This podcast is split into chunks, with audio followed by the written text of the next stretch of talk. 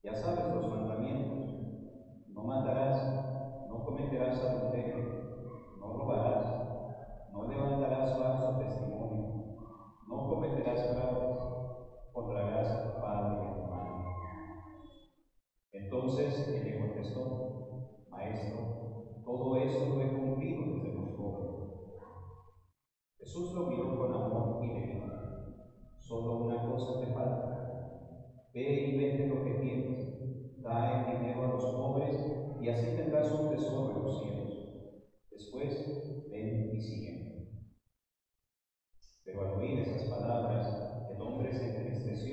Y se fue apesadumbrado porque tenía muchos bienes. Jesús, mirando a su alrededor, dijo entonces a sus discípulos, qué difícil les va a ser a los ricos entrar en el reino de Dios. Los discípulos quedaron sorprendidos ante estas palabras, pero Jesús insistió, hijitos, qué difícil es para los que confían en las riquezas entrar en el. Más fácil es a un camello pasar por el ojo de una aguja que a un rico entrar en el reino de Dios. Ellos se asombraron todavía más y comentaban entre sí. Entonces, ¿quién puede salvarse? Jesús mirándolos fijamente les dijo, es imposible para los hombres, mas no para Dios. Para Dios todo es posible. Entonces Pedro le dijo a Jesús, Señor, ya ves que nosotros lo hemos dejado todo para seguirte. Jesús le respondió, yo les aseguro, nadie que haya dejado casa, o hermanos o hermanas, o padre o madre, o hijos o tierras por mí y por el Evangelio, dejará de recibir en esta vida el ciento por uno en casas, hermanos, hermanas, madres, hijos y tierras,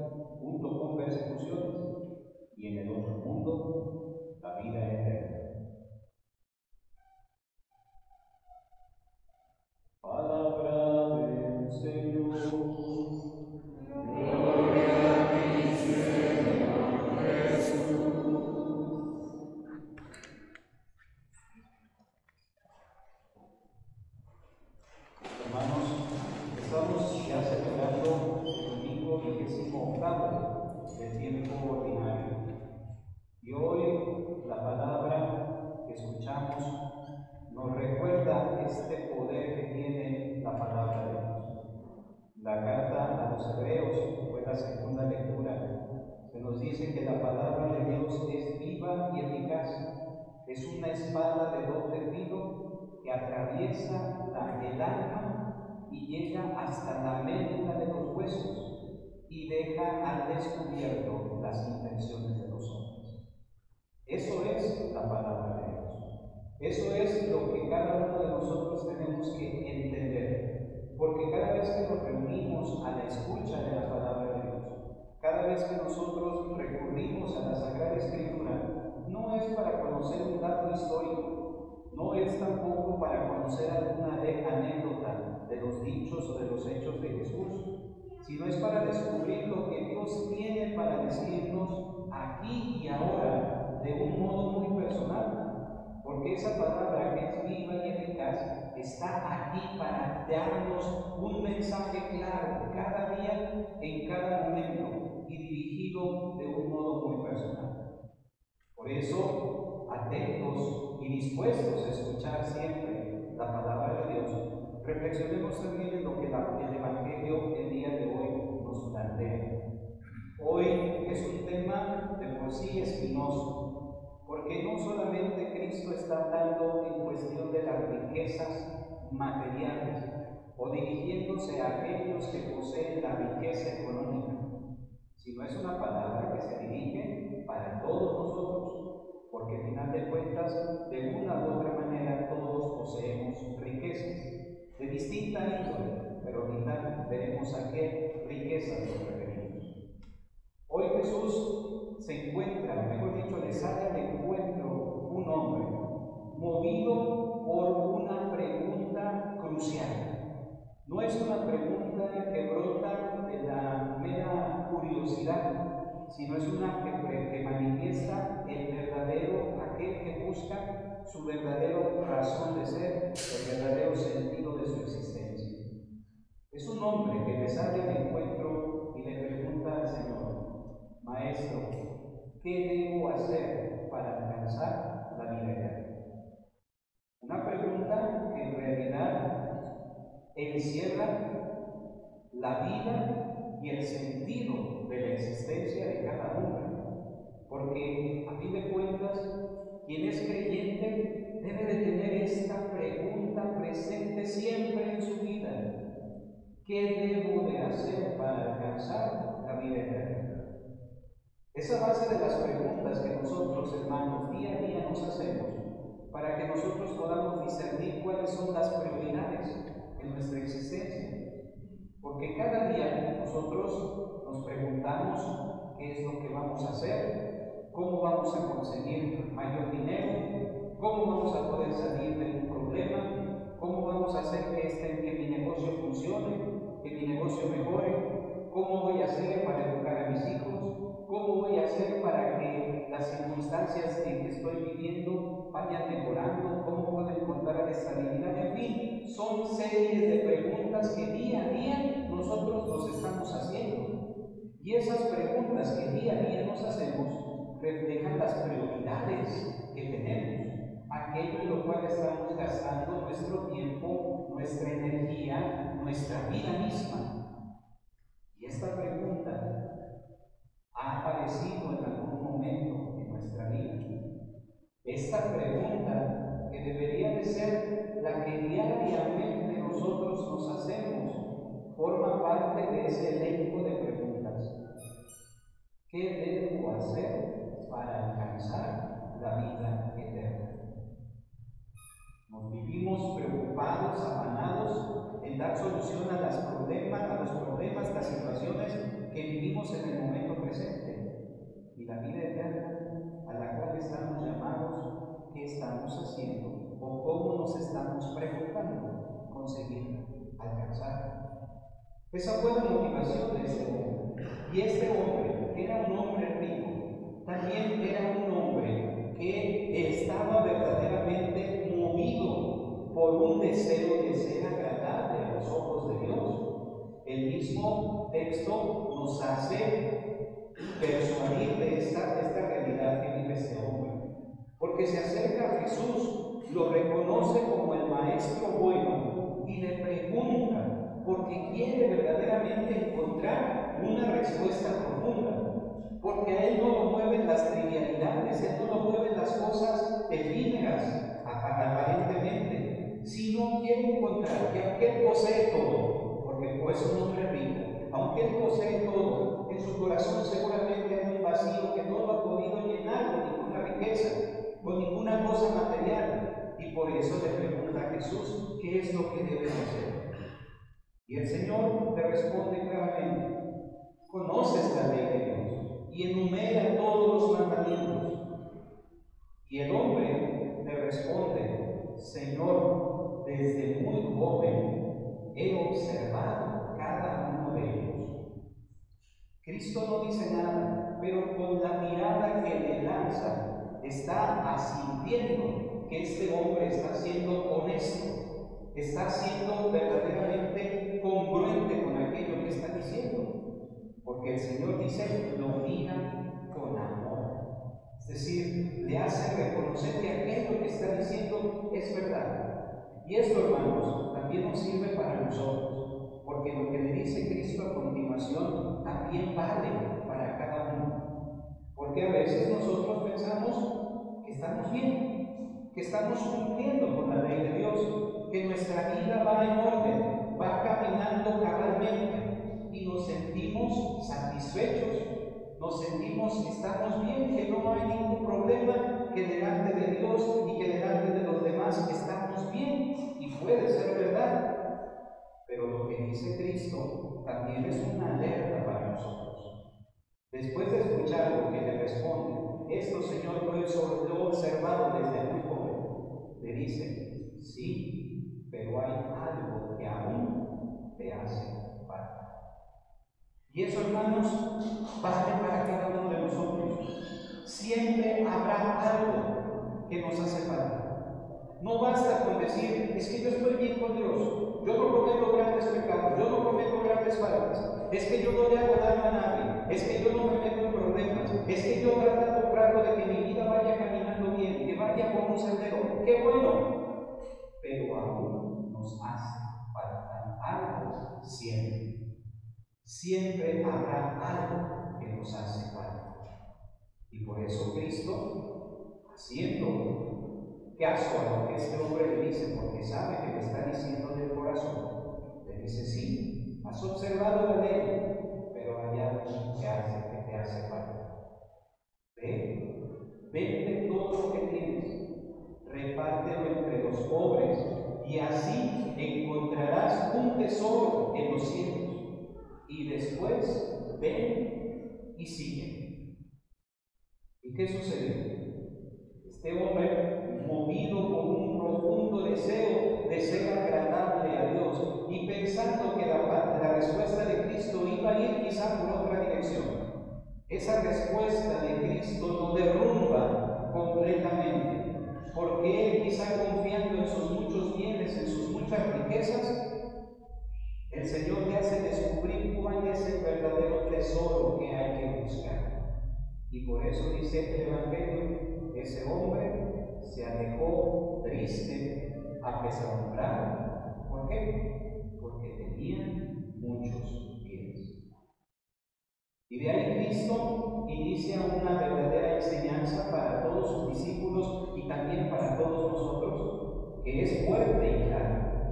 Qué difícil será a los ricos entrar en el reino de los cielos. Y de ahí los discípulos se quedan asombrados todavía se lo reitera, qué difícil será para aquellos que confían en sus riquezas poder entrar en el reino de los cielos. Y es aquí donde uno podría preguntarse, como seguramente se lo preguntaron los discípulos, ¿el Señor está peleado con la riqueza? El Señor está peleado con la forma en la cual eh, quizá alguien de modo genuino, de modo honesto, ha adquirido y ha, y sabido sacar fruto de su trabajo diario. No se refiere solamente a la riqueza económica, no se refiere a la, a la riqueza material, porque ciertamente en el ambiente en el cual nosotros podemos, estamos viviendo, podemos decirnos o no sentirnos aludidos. Ah, bueno, yo no soy una persona rica, eso va para los ricos y los poderosos, sí, duro contra ellos. No, porque al final de cuentas la riqueza de la cual está hablando Cristo, obviamente que se refiere en primer lugar a esta riqueza material, también se refiere, se refiere a todo aquello en lo que nosotros hemos puesto nuestro corazón y que son nuestra propia riqueza. ¿Y cuál es esa propia riqueza? Los apegos que tenemos. Los apegos sí a las cosas materiales, los apegos a las personas, los apegos en el deseo de querer tener, de querer poseer, de querer alcanzar, de querer lograr nuestros planes de fama, riqueza, fortuna, reconocimiento, el, el ser aplaudido, el ser aceptado, todo ese tipo de cosas se convierten para nosotros en nuestra propia riqueza. Y es ahí donde nosotros debemos entender que estas palabras no son solamente para los ricos, económica, materialmente hablando. Estas palabras son para todos nosotros, porque hay algo en nuestra vida lo cual consideramos nuestro tesoro, nuestra riqueza. Y a eso que tú consideras un tesoro, tu riqueza, y que muchas veces no queremos renunciar a él, como el rico no quiere renunciar a sus riquezas, son lo que será el obstáculo para que podamos entrar en el reino de Dios. Por eso, Cristo todavía da este ejemplo gráfico. Más fácil es que pase el camello por el ojo de una aguja que un rico entre en el reino de los cielos. Porque el rico quiere entrar al reino de los cielos con todas sus riquezas, como también nosotros queremos entrar en el reino de los cielos con todos nuestros apegos, con todo aquello que queremos acaparar, que, que queremos tener siempre aquí, que no lo queremos soltar. Y por eso dice el Señor, qué difícil será aquel que vive apegado a las cosas del mundo, a las cosas materiales, a las cosas pasajeras. Qué difícil será entrar en el reino de los cielos. Es aquí, hermanos, en donde uno se hace la pregunta, entonces, ¿qué es lo que, ¿quién se va a poder salvar? Lo que dicen los discípulos. Entonces, ¿quién podrá salvarse, Señor? Pues aquello que es imposible para los hombres, es posible para Dios. Y después viene aquel momento en el cual Jesús recalca, o mejor dicho, reafirma la respuesta que se le había dado a ese joven de cómo conseguir la vida. Y nos da a nosotros la clave para que nosotros podamos alcanzar esa vida eterna. Pedro le pregunta, pues mira Señor, que nosotros hemos dejado todo por ti. Y el Señor da la respuesta contundente. Yo les aseguro que aquel que haya dejado padre, madre, casa, hijos, hermanos, hermanas, tierras, por mí y por el Evangelio, recibirá el ciento por uno en casas, tierras, hijos, hijas, padres, madres, junto con persecuciones y al final la vida eterna. Ahí está la clave.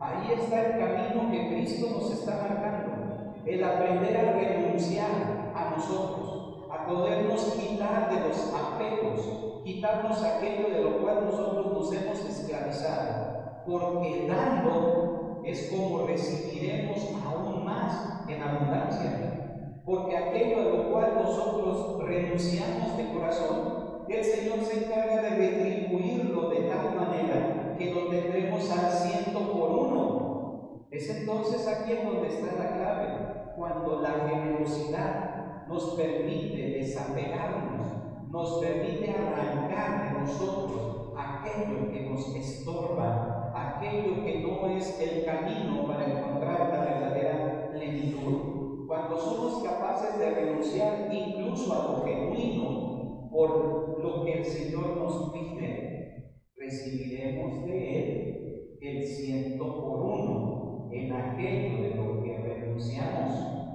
y al final la vida eterna.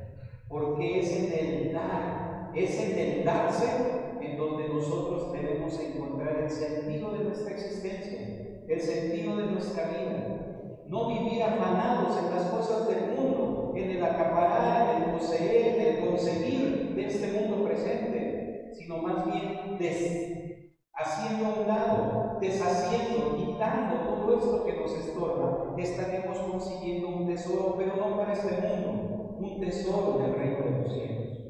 Eso es lo que Cristo nos enseña claramente día de hoy. Y convendría que nosotros reflexionemos. Estoy verdaderamente en mi vida tratando de conseguir la vida eterna. De verdad me estoy, me estoy buscando desde el aquí y el ahora conseguir eso que me garantice la vida eterna. O sigo afanado en las cosas del mundo. Sigo buscando el tener, sigo buscando el conseguir. Procuro mis cosas de manera que nadie me las quite, de nadie, que nadie me las arrebate. Porque no solamente es el, el tener y el acumular, sino a veces la mezquindad en la cual se vive porque entre más se tiene, menos se es capaz de desprenderse. Y eso es lo que el Señor nos está pidiendo, aprender a vivir el desprendimiento. Y ojo también en la manera en la cual estamos nosotros formando a las futuras generaciones.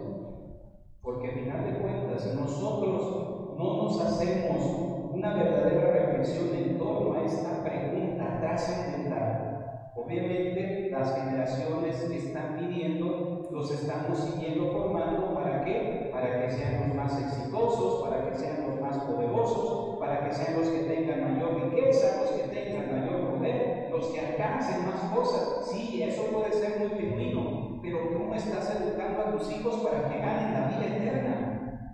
¿Cómo estás educando a aquellos que vienen detrás de ti para que alcancen la vida eterna?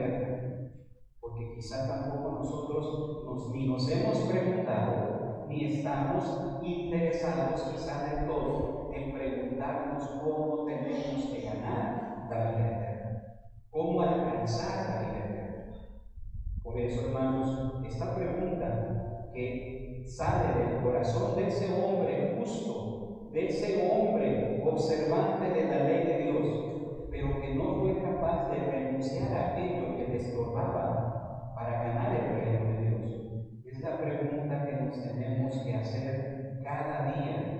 Hacerle esta pregunta al Señor cada día. Que tú te preguntes, que cada uno de nosotros te preguntemos, Señor, ¿qué debo hacer para alcanzar la vida?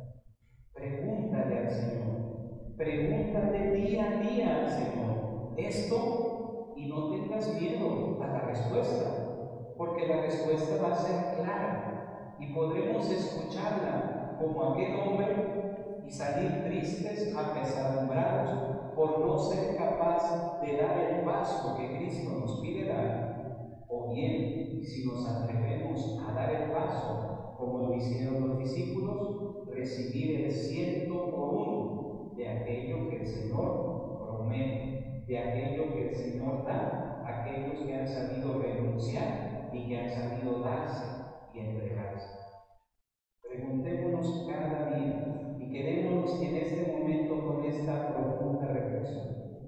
Señor, ¿qué debo hacer para alcanzar